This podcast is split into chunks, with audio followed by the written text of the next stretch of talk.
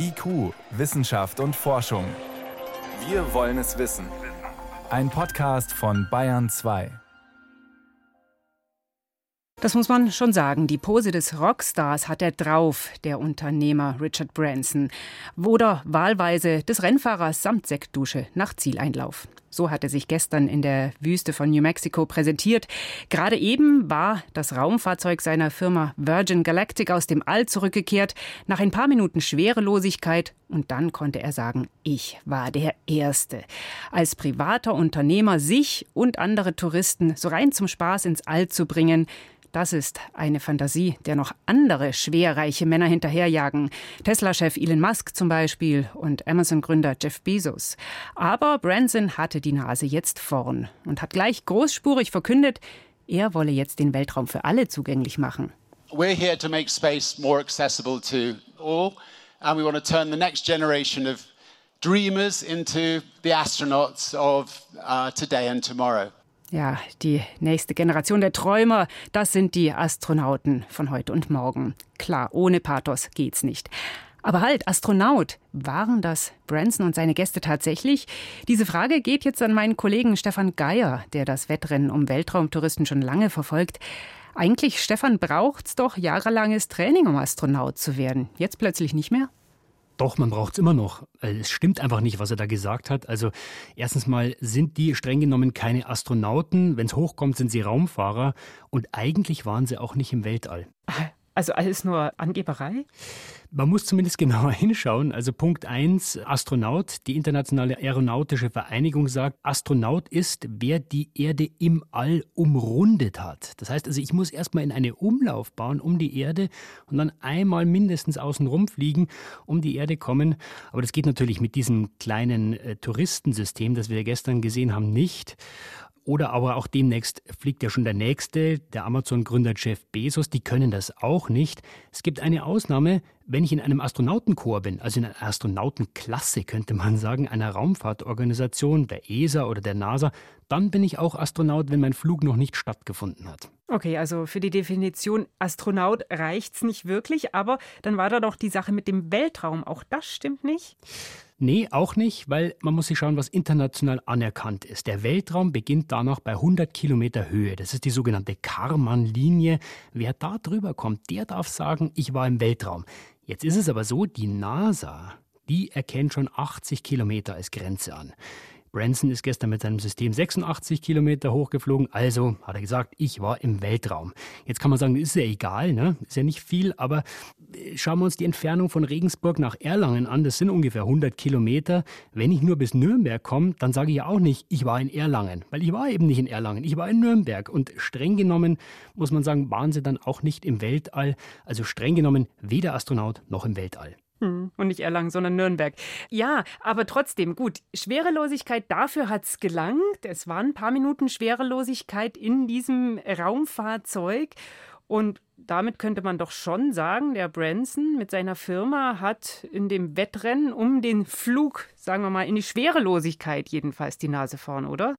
Er hat zumindest ein sogenanntes First gemacht gestern. Es ist eine wichtige Währung in der Raumfahrt. Wer macht es als erster? Nämlich mit einem kommerziellen System, das auch eben Touristen befördern kann, jetzt eben da hochzufliegen und die Schwerelosigkeit zu erreichen. Das war schon ein Coup, vor allem, dass er auch zehn Tage früher geflogen ist als der nächste, der Amazon-Gründer Jeff Bezos mit seinem System. Aber ich bin mir sicher, wir werden auch da wieder genauso eine Inszenierung sehen. Die werden genauso auf die Pauke hauen.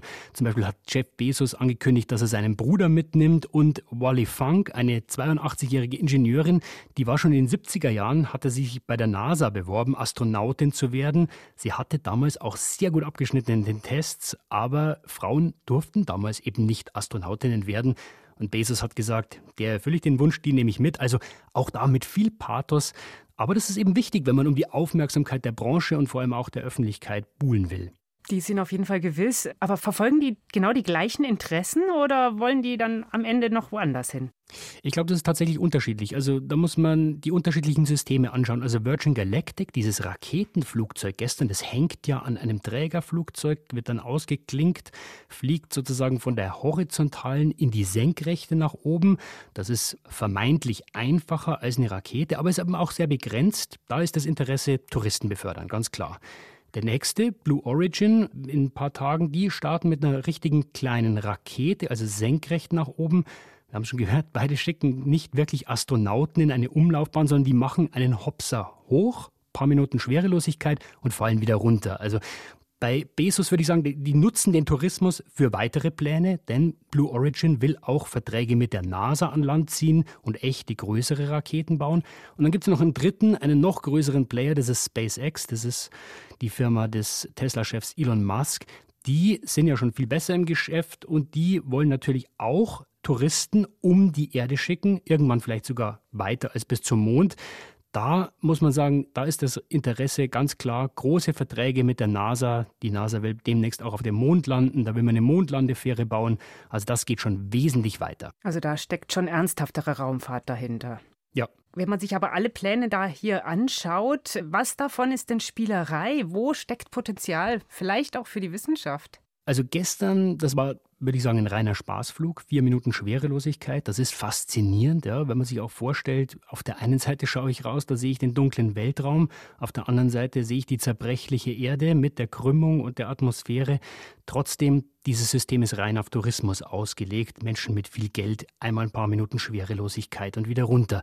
Aber die Schwerelosigkeit an sich, die ist natürlich schon sehr wertvoll für die Wissenschaft, vor allem aber, wenn man Experimente machen kann. Das ist bislang jetzt hier nicht geplant. Ja. Die kriege ich nur auf der internationalen Raumstation, da brauche ich viel mehr Aufwand, größere Raketen, um hinzukommen und so weiter. Aber ich finde es schon interessant, ob das möglicherweise auch in diesen kleinen Systemen irgendwann wissenschaftlich genutzt wird. Bisher kann ich das auf der Erde nur machen, wenn ich mich in ein Flugzeug setze und einen Parabelflug mache oder eine Testrakete ohne Menschen. Aber da habe ich immer nur ein paar Sekunden am Stück, 30 Sekunden. Und ich kann mir schon vorstellen, dass auch die Wissenschaft irgendwann diese kleinen Systeme nutzen wird. Und dass sie da anklopft bei den Unternehmen und mitfliegen will. Ja. War das jetzt denn der lang angekündigte Start des Weltraumtourismus? Also man muss anerkennen, das gestern hat gut geklappt und wenn es in wenigen Tagen mit dem zweiten kommerziellen privaten System auch klappt, das ist schon der Start einer neuen Ära, in der zahlende Privatpersonen, man muss ja das nötige Kleingeld haben, mal eben in den Weltraum fliegen können. Ja, angeblich hat Virgin Galactic schon 600 Reservierungen, sagen sie selber, Ticketpreis 250.000 Dollar, das lohnt sich schon. Und dann kann man schon sagen, würde ich sagen, 2021 und insbesondere dann auch der gestrige Tag, das war der Startpunkt für die kommerzielle bemannte Raumfahrt. Und die kann reichen vom kleinen Hopser in die Schwerelosigkeit bis zum ernsthaften Flug vielleicht mal in der Zukunft ins Weltall. Vielen Dank, das waren Hintergründe von meinem Kollegen Stefan Geier zum Wettrennen ins All für Touristen. Gern.